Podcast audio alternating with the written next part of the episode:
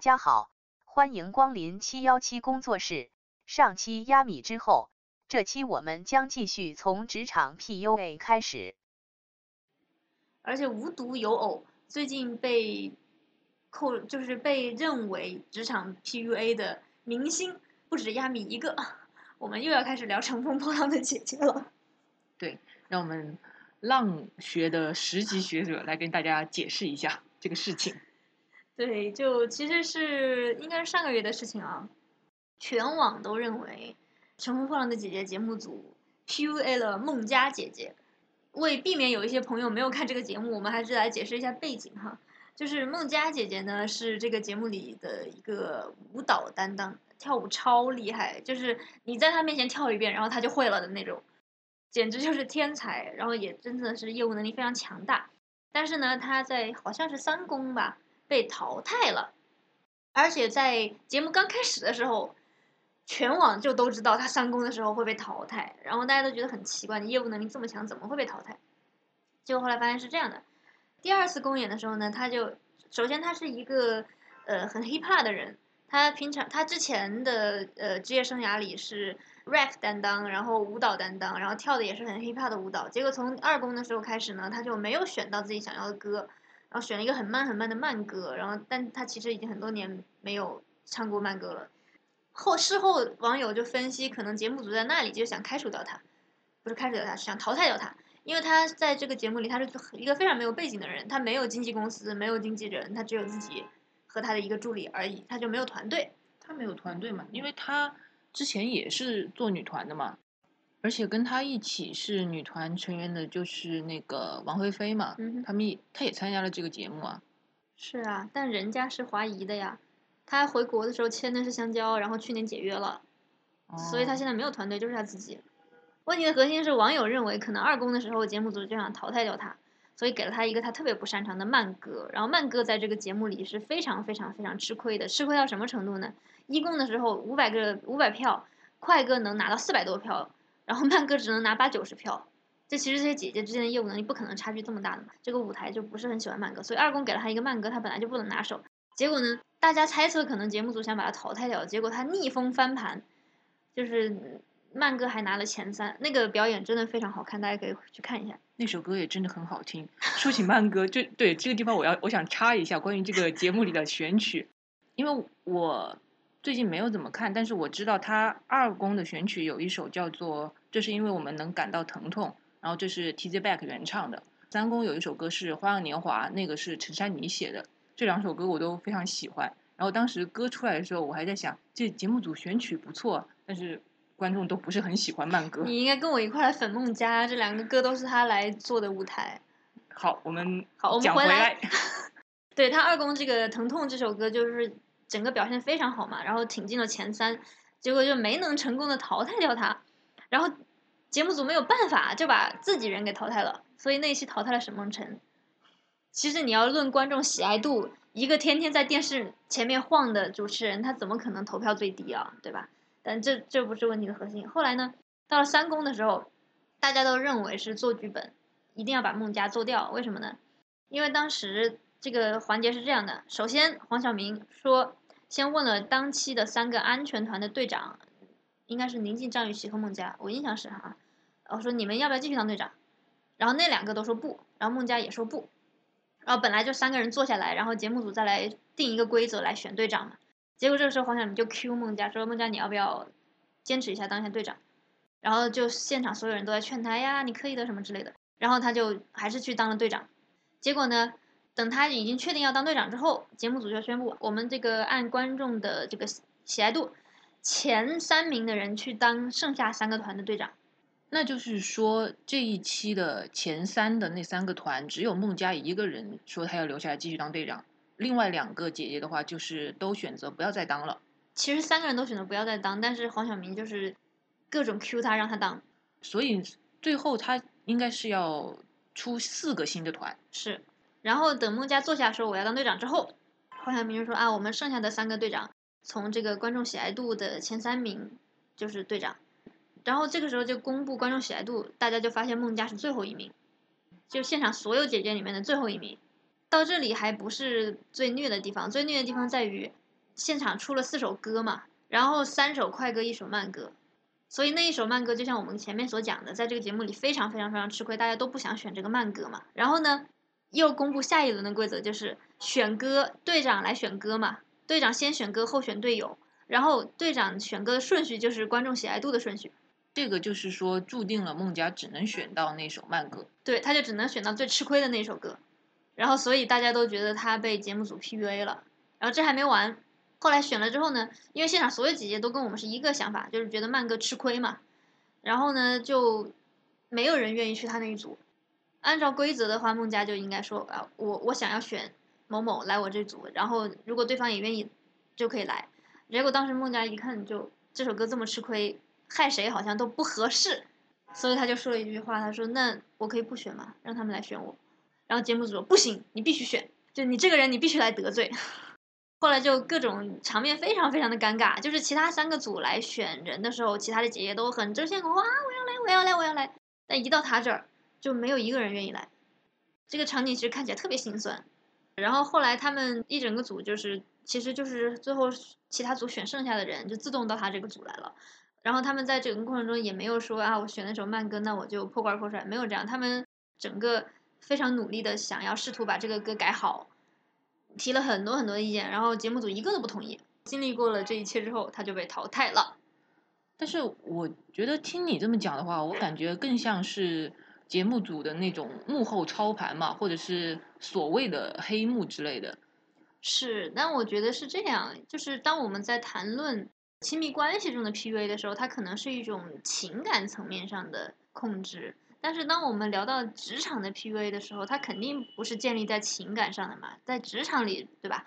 那我觉得它可能是，比如说基于权力关系啊，或者基于某些信息、某些规则而产生的对其他人的一个操控啊、控制啊，这些我觉得都可以算职场的 PUA。那其实我感觉就是还是把 PUA 这个词概念扩大了嘛，它不只是说一种情感控制，还包括一种行为上的。知道规则的人的一种行为控制，我觉得是这样。他情感 PUA 和职场 PUA 是两码事儿。在情感里的话，那 PUA 的定义就不是我们现在说的这个样子。其实我最近还看到有一个更新的啊，是说就是家庭里的 PUA，它其实就是说的父母对孩子的有一些打压式的教育，就是一直说你怎么这也不行，你怎么那也不好。然后你看一下什么别人家的孩子，有些小朋友可能在。成长的过程中，真的就是一直被一个别人家的孩子给压着。大多数小朋友吧。哇，那不是就是说大多数的家庭里面都有这种教育上的 PUA 了？那确实挺常见的，就在国内好像，因为我们好像从小就很习惯要跟别人比。对，就是被拿去跟别人做对比这样子。对啊，我们好像觉得比来比去很正常啊，就好像我们从初中开始，每一次考试都是要全班排名、年级排名的。那只要排名肯定就有比嘛，你的名次上升多少，我名次下降了多少什么之类的，所以就很容易产生别人家的小孩儿这样一个概念。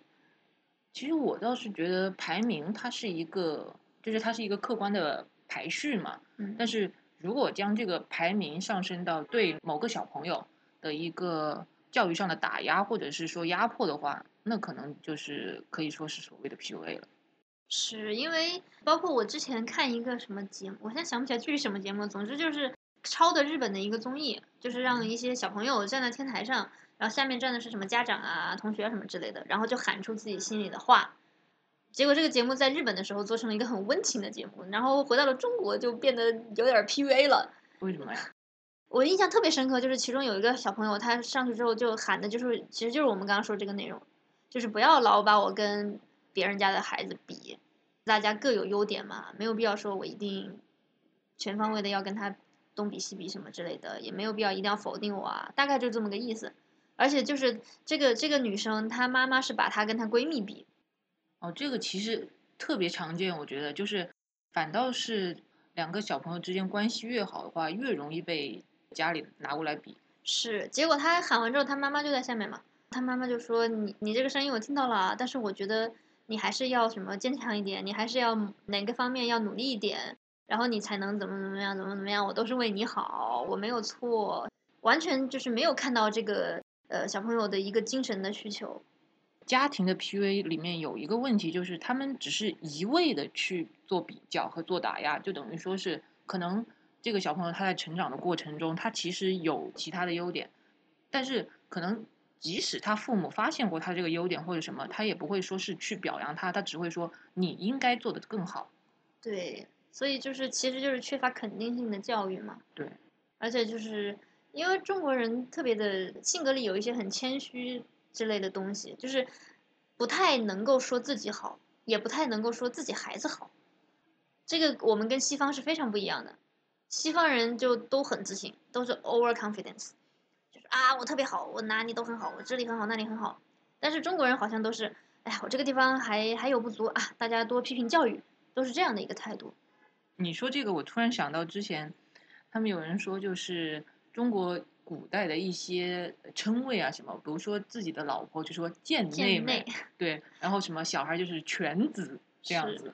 但是讲别人就是令尊、令爱、令郎，对吧？对。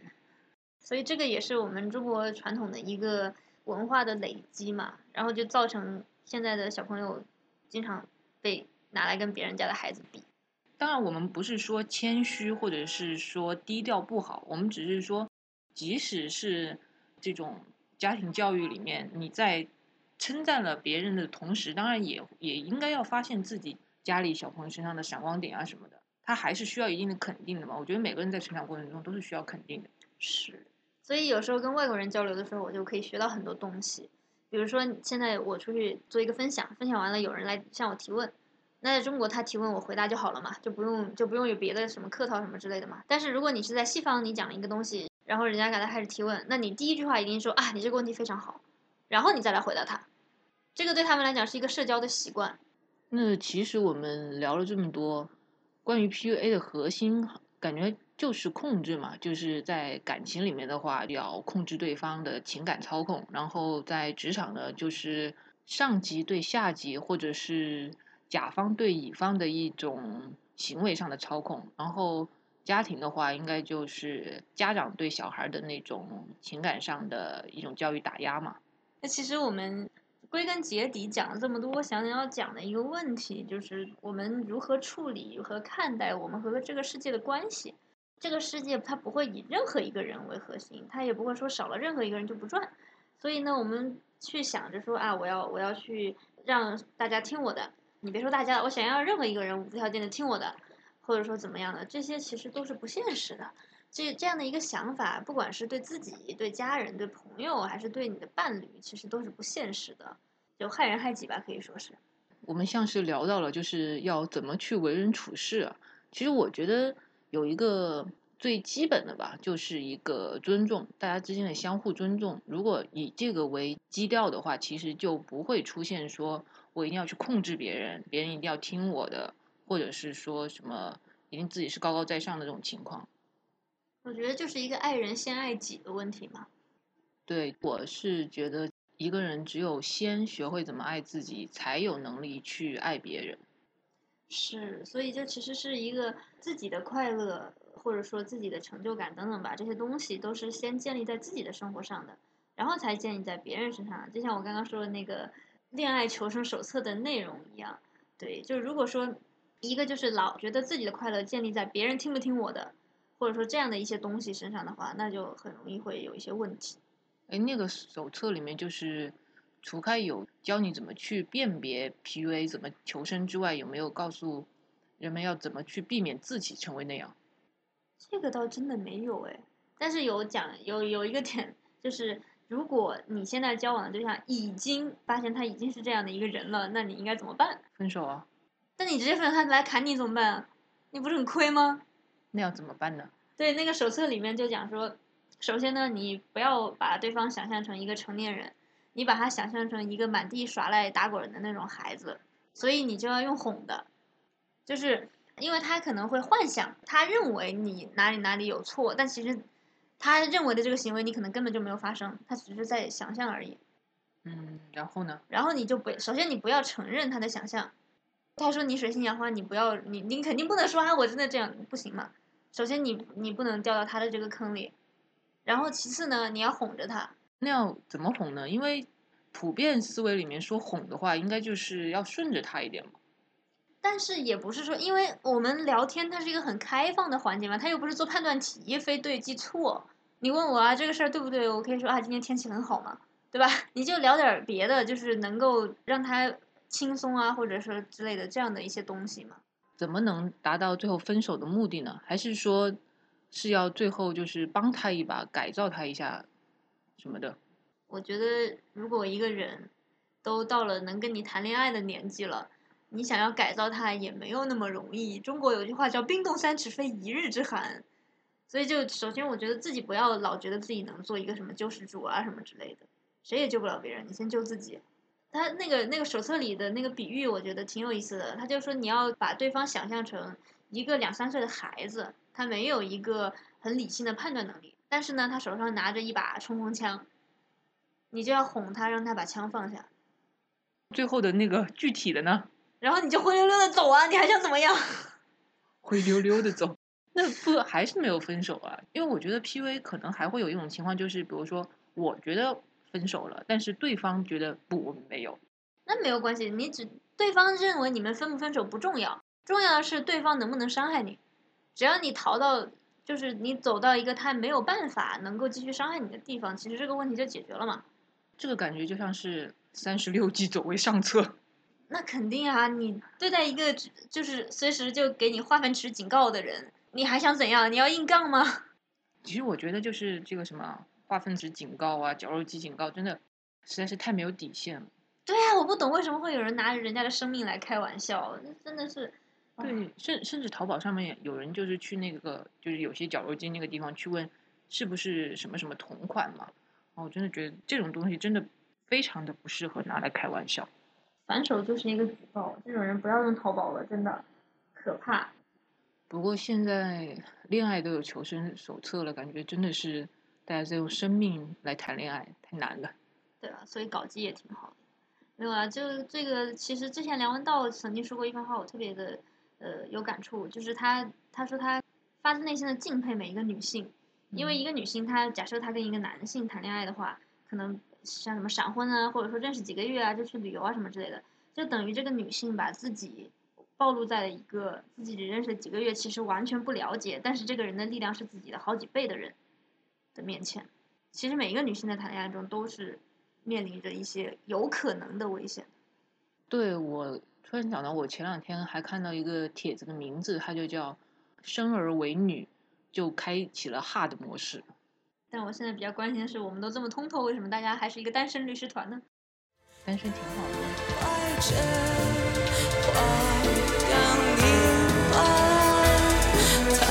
的。